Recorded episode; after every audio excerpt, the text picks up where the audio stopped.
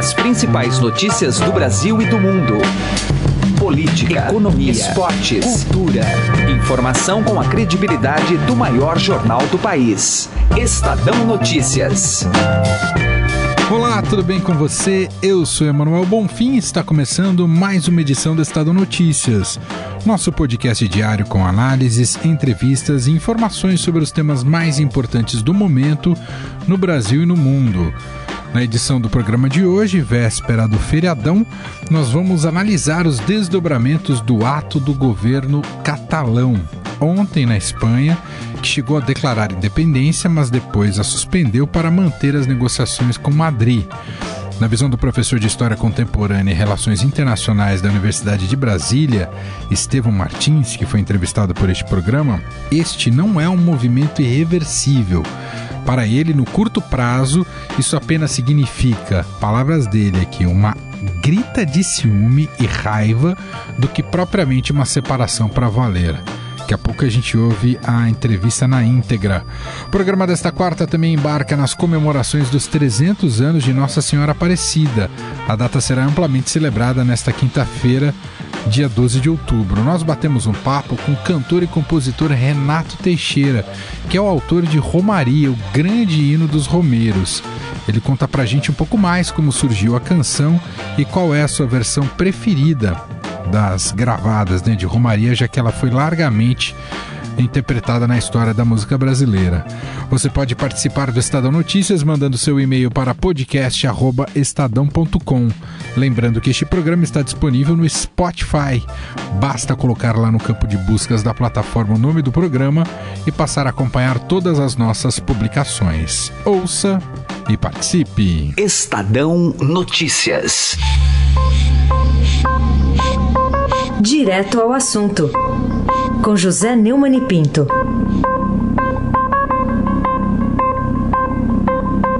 Existe um grande mistério na política brasileira. O mistério é o seguinte: o Lula, seis vezes réu, uma vez já condenado, e só sobe nas pesquisas de preferência. Bom, enquanto isso, caem também os seus índices de rejeição. Pelo menos no Datafolha isso é bastante sensível. Ele chegou a 36%, que é mais de um terço do eleitorado brasileiro, apesar de todas as acusações contra ele.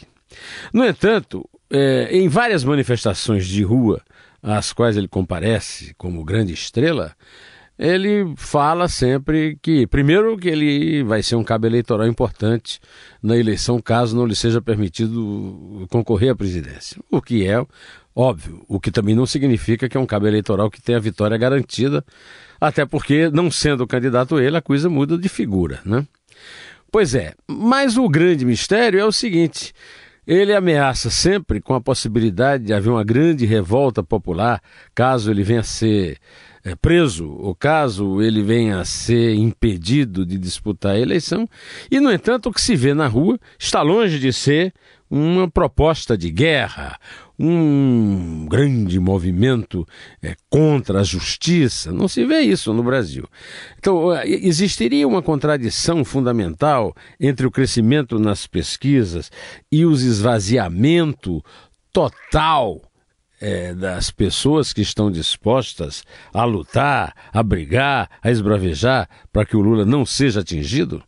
Por que, é que as pesquisas não refletem esse desejo? Está certo que não foi feita uma pesquisa especificamente sobre isso, mas isso é estranho.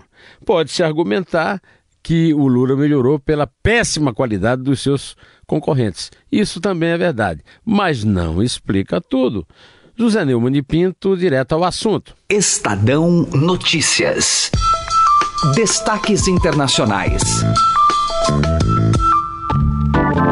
E agora no Estadão Notícias vamos falar sobre a decisão de ontem do presidente da autoridade da Catalunha, Carlos Puigdemont, que anunciou em uma sessão do parlamento a independência da região em desafio à Espanha, mas abriu para o diálogo, né? suspendeu esse anúncio é, com negociações com o governo central. A separação é considerada ilegal pelo governo espanhol.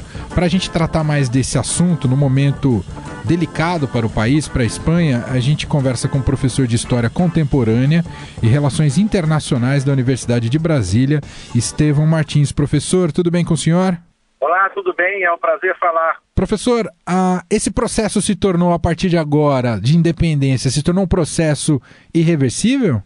Irreversível, provavelmente não, porque a questão é que tem que ter presente que a representação da expectativa catalã de uma república independente é um processo de plataforma política de um governo catalão atual, é um assunto que tem uma história muito antiga, mas que nunca se realizou para valer, tirando uma rápida e efêmera uh, passagem por uma independência no papel em 1931, que não durou.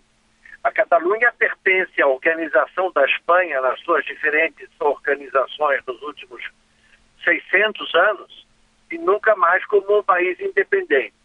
O crescimento da Catalunha nos últimos anos da redemocratização espanhola, de alguma maneira trouxe dois elementos. Um foi uma catarse da perseguição que sofreu a Catalunha, mas como sofreu também outra região, como o País Basco, do regime franquista. E segundo, o crescimento econômico e a pujança da região catalã, que deu a ela uma espécie de complexo de superioridade considerando que o resto da Espanha estaria a reboque do bem-estar catalão. Então, a situação não é assim tão simples quanto parece, e a Catalunha não é, um, por assim dizer, um país oprimido. Agora, professor, o governo central, o governo de Madrid, deve fazer uso do artigo 155, tirar a autonomia da Catalunha, ou deve sentar para dialogar de fato? Bom, temos que distinguir duas coisas. A coisa número um é que o, o uso seco da regra constitucional, que, diga-se de passagem, a Catalunha não obedeceu, poderia levar à suspensão da autonomia, ao fechamento do parlamento catalão e à destituição do governo de Carlos Puigdemont. Isso, no entanto, é óbvio que parece uma questão drástica. Então, eu creio que interessa a todas as partes uma relação dialogada. Eu acho improvável que a Catalunha consiga realizar essa independência, nem mesmo no longo prazo, do jeito que estão os pontos de tensão, não apenas entre o governo de Madrid e o governo de Barcelona, mas também entre as pessoas que vivem na Catalunha e catalães que vivem na Espanha. Há uma tensão entre os assim chamados nacionalistas independentistas e, há, e o resto dos outros catalães que são contrários. Esse pseudo plebiscito e referendo não chegou a, digamos assim, permitir medir com uma maneira elegante e completa a vontade popular, como foi o caso da Escócia há uns anos atrás, em que o plebiscito foi negociado, a consulta foi feita e o resultado foi não à independência. Então, esse é o risco que os nacionalistas catalães não queriam correr. Por isso, a realização do plebiscito meio na marra e com uma participação insuficiente para ser representativa, porque votaram, sobretudo, os que querem ir embora. Por outro lado, Madrid se, digamos assim, comportou de uma maneira um pouco formalista. Recorreu à justiça e a justiça constitucional espanhola não tinha outra alternativa senão dizer que esta convocação ao referendo era inconstitucional. Não tinha alternativa diferente. Então, isso criou um impasse. Então, a minha expectativa é que o presidente do governo catalão, o Puigdemont, reconheceu que tinha chegado no ponto, às vésperas de uma ruptura que poderia representar um conflito que ressuscitaria uma tensão semelhante. Eu não digo que fosse uma guerra armada, mas uma guerra civil moral e política. Daí essa curiosa situação hoje de não ser nem carne nem peixe. Ou seja, o parlamento catalão re registrou o resultado do plebiscito como sendo um programa de independência republicana da Catalunha, mas adiou a sua execução para depois de um processo de negociação. O que isso significa? Só os dias daqui para frente conseguirão dizer.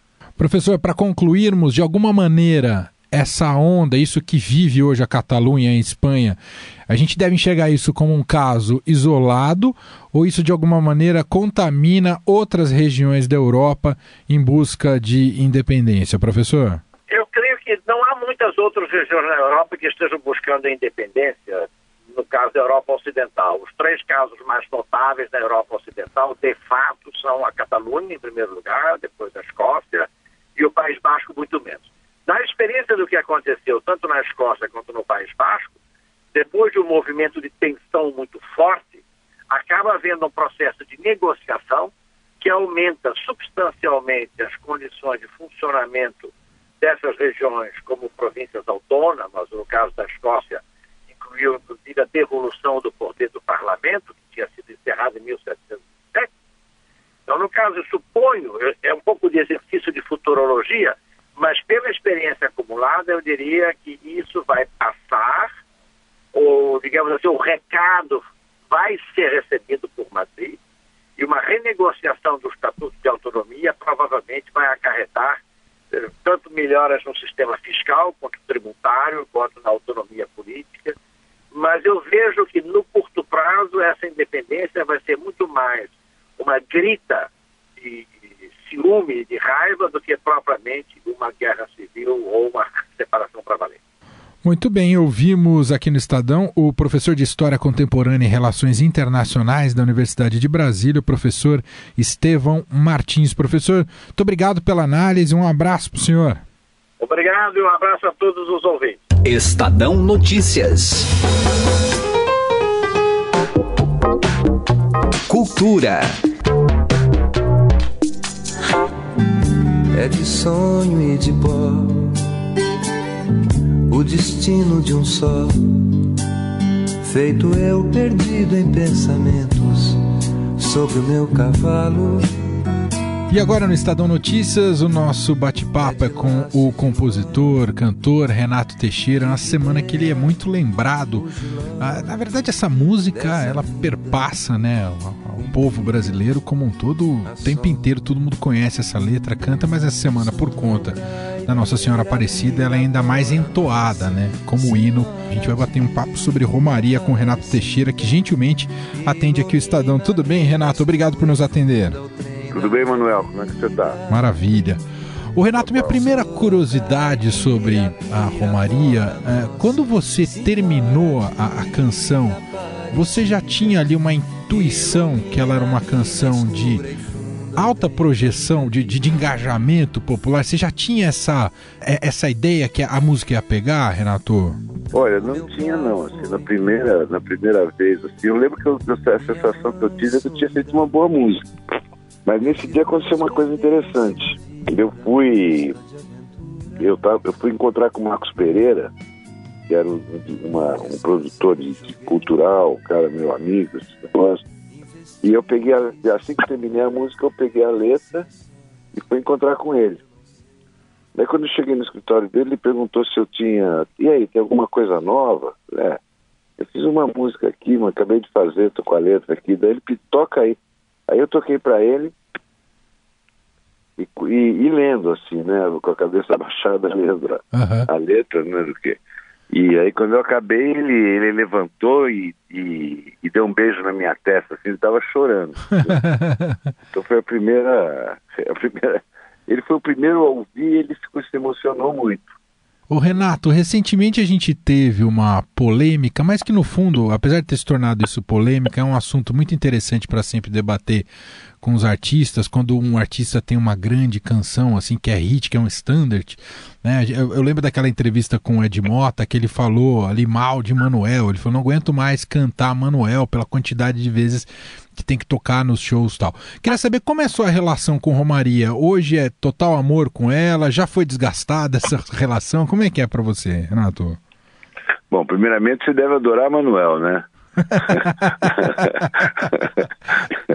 Tem razão. Não, a Romaria foi o seguinte, é quando, quando a música estourou, eu, eu devia ter uns 29 anos, assim.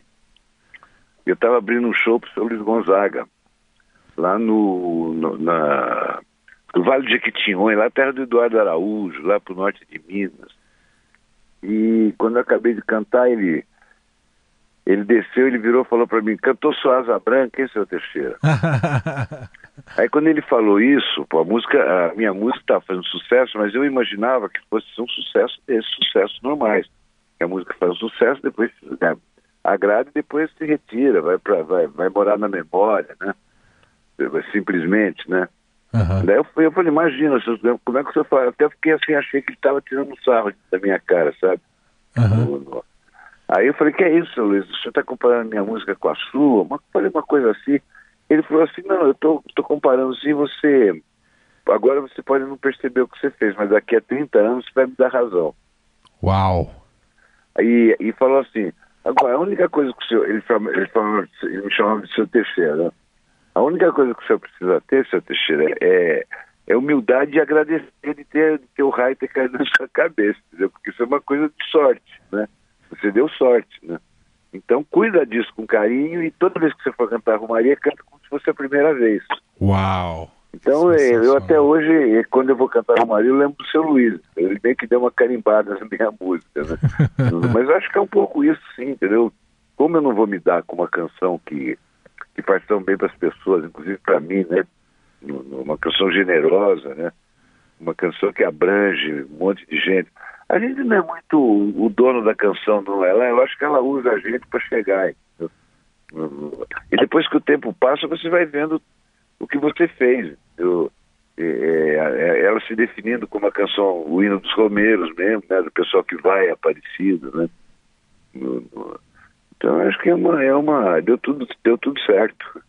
Então eu sou muito feliz toda vez que eu canto Romaria, eu canto assim com o maior, maior interesse, maior- com a, maior, com a maior gratidão também. Ô Renato, e, e o gatilho da inspiração, a tal. te- teve uma epifania, Romaria? Você- ou foi um processo racional? Falou, preciso fazer uma música sobre os Romeiros? Não, eu estava na expectativa de criar uma canção que rejuvenescesse a velha canção caipira, né? Da cultura caipira, que naquele momento estava assim, uma, é, uma- geração magnífica, cum- cumprindo o ciclo, né? Ela estava ali, ali se encerrava o ciclo de Raul Torres, João Pacífico, né? O próprio Tonico Tinoco, Tião Carreiro, né? Eles ainda tiveram um momento de muita luz, de muito, de muito, de muito brilho logo em seguida, mas mas era uma era um, era um final de uma de uma era o final de um ciclo, né? E eu senti que que a gente poderia é, repaginar isso, entendeu? Fazer uma canção que que fosse isso, mas de uma forma mais contemporânea. E aí foi, foi Romaria, fiz Romaria, mas é engraçado que eu estava eu tava muito envolvido. Eu não, eu não pensei em fazer uma canção super popular, entendeu? Uma canção para tocar no rádio, né? Como se diz, né? Uhum. Eu pensei em fazer uma canção sofisticada, eu estava envolvido assim, com um pouco de poesia concreta. Era uma época que eu estava comprando tudo quanto é livro do Décio Pinhatari, sabe? Que era um cara que eu conhecia também, admirava muito, né? Então eu tava, foi, foi assim, é dentro desse, desse, desse clima, desse momento que eu compus. Mas eu sempre tive uma. A minha postura musical foi sempre procurar errar o, men- o me- o menos possível, entendeu? Sabe? Ser bem radical nesse sentido, né? Não errar. Você vai errar. né? Procurar não errar muito, né? Nas canções, né? Você ter uma, uma bela melodia, sabe? Uma, uma poesia que, que encante as pessoas, sabe? Uma, uma, uma, poesia que, que, que abre um espaço entre a música e o, e o cara que ouve, entendeu? Que cria uma, uma, uma energia, né? Eu sempre pensei assim, né? Então acho que foi essa aí a. Romaria é um- é filé para quem pensa assim, né? Que Para legal. Aparecido do Norte, né? É Principalmente para mim, que morava ali do lado, estava sempre Você é de lá. Taubaté, né? É. Então tava, tava sempre lá, tinha terra de Honoré Rodrigues. Que legal. Você tem. Foi largamente regravada a canção. Você tem alguma versão que você gosta mais, Renato Teixeira? Da Elis. Hã? Da Elis? Da Elis. Que é Eu muito significativa também pra você, não é, Renato? É, por tudo, né? E, e- e porque ela, ela foi a maior cantora que já existiu, entendeu? Que, principalmente em- no- no- em- tá entre as maiores de todos os tempos do planeta, né? Isso é um privilégio, né? A música brasileira tem, um, tem esse privilégio, né? É, ela, ela já produziu gente como Pixinguinha, como Elis, como Tom Jobim, como Chico, é, enfim, é uma, é uma riqueza que não tem fim, que não tem, que não tem preço. E, e- e ela topou de prima? Ela ouviu a música e falou, quero ela? Foi assim, Renato? Não, ela, eu fui mostrando um monte de música para ela, que as que gostava ela mandava gravar. E depois parece que o filho dela, o Pedrinho, toda hora pedia para ela cantar, para ela pôr aquela fita do caipira. né? Acho que ela foi se ligando e as coisas são assim, entendeu? No- e pena que ela, que ela se foi cedo, porque eu acho que ela ia poder fazer isso por outros autores. É, é muito importante para um autor ter uma ter um trampolim desse porte, entendeu? Ter, ter um ter um, um endosso dessa dessa categoria como a Elis dava. Deu para mim, deu para o Ivanista, o Milton Nascimento, deu para vários autores. Ela ela ela como é que se diz? Ela endossou a nossa obra, né? Claro. Emprestando a voz dela que deixou a obra mais bonita ainda. Legal. Renato, queria te agradecer demais aqui a atenção tá bom, com a gente. Foi muito legal o papo. A gente te admira muito, não só pela Romaria, mas por toda a sua obra que você representa, que propõe e que continua ativo, que é o mais legal. Obrigado, viu, Renato? Obrigado, Manuel. Um abraço né, de moto. é de sonho e de pó o destino de um só Feito eu perdido em pensamentos sobre o meu cavalo. É de laço e de nó de gibeira, o giló dessa vida cumprida a sol. E ao som de Romaria, na belíssima versão de Elis Regina, a gente encerra o Estadão Notícias desta quarta-feira, que contou com a apresentação minha, Manuel Bonfim, produção de Gustavo Lopes e montagem de Afrânio Vanderlei. O diretor de jornalismo do Grupo Estado é João Fábio Caminuto. De segunda a sexta-feira, uma nova edição deste podcast é publicada. Você tem tudo no blog Estadão Podcasts. Estamos também disponíveis no Spotify e mande seu comentário e sugestão para o e-mail podcast@estadão.com. Um abraço, uma excelente quarta-feira para você e até mais. O meu pai foi peão, minha mãe solidão. Meus irmãos perderam-se na vida à custa de aventuras. Descasei, joguei, investi, desisti. Se a sorte eu não sei, nunca vi. Sou caipira, pira fora, Nossa Senhora de Aparecida. Ilumina, mina escura e funda o trem da minha vida.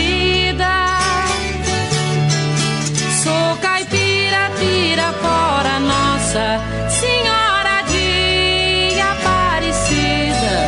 Ilumina, mina escura e funda o trem da minha vida.